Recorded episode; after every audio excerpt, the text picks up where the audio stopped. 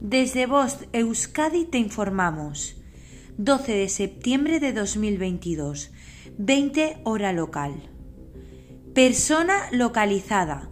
José María Gutiérrez Sánchez, el desaparecido el día 11 del 9 del 2022 en Dima, Vizcaya, ha sido localizado. Recuerda que ahora es importante eliminar las publicaciones sobre la desaparición. Muchas gracias por tu ayuda. Fin de la información.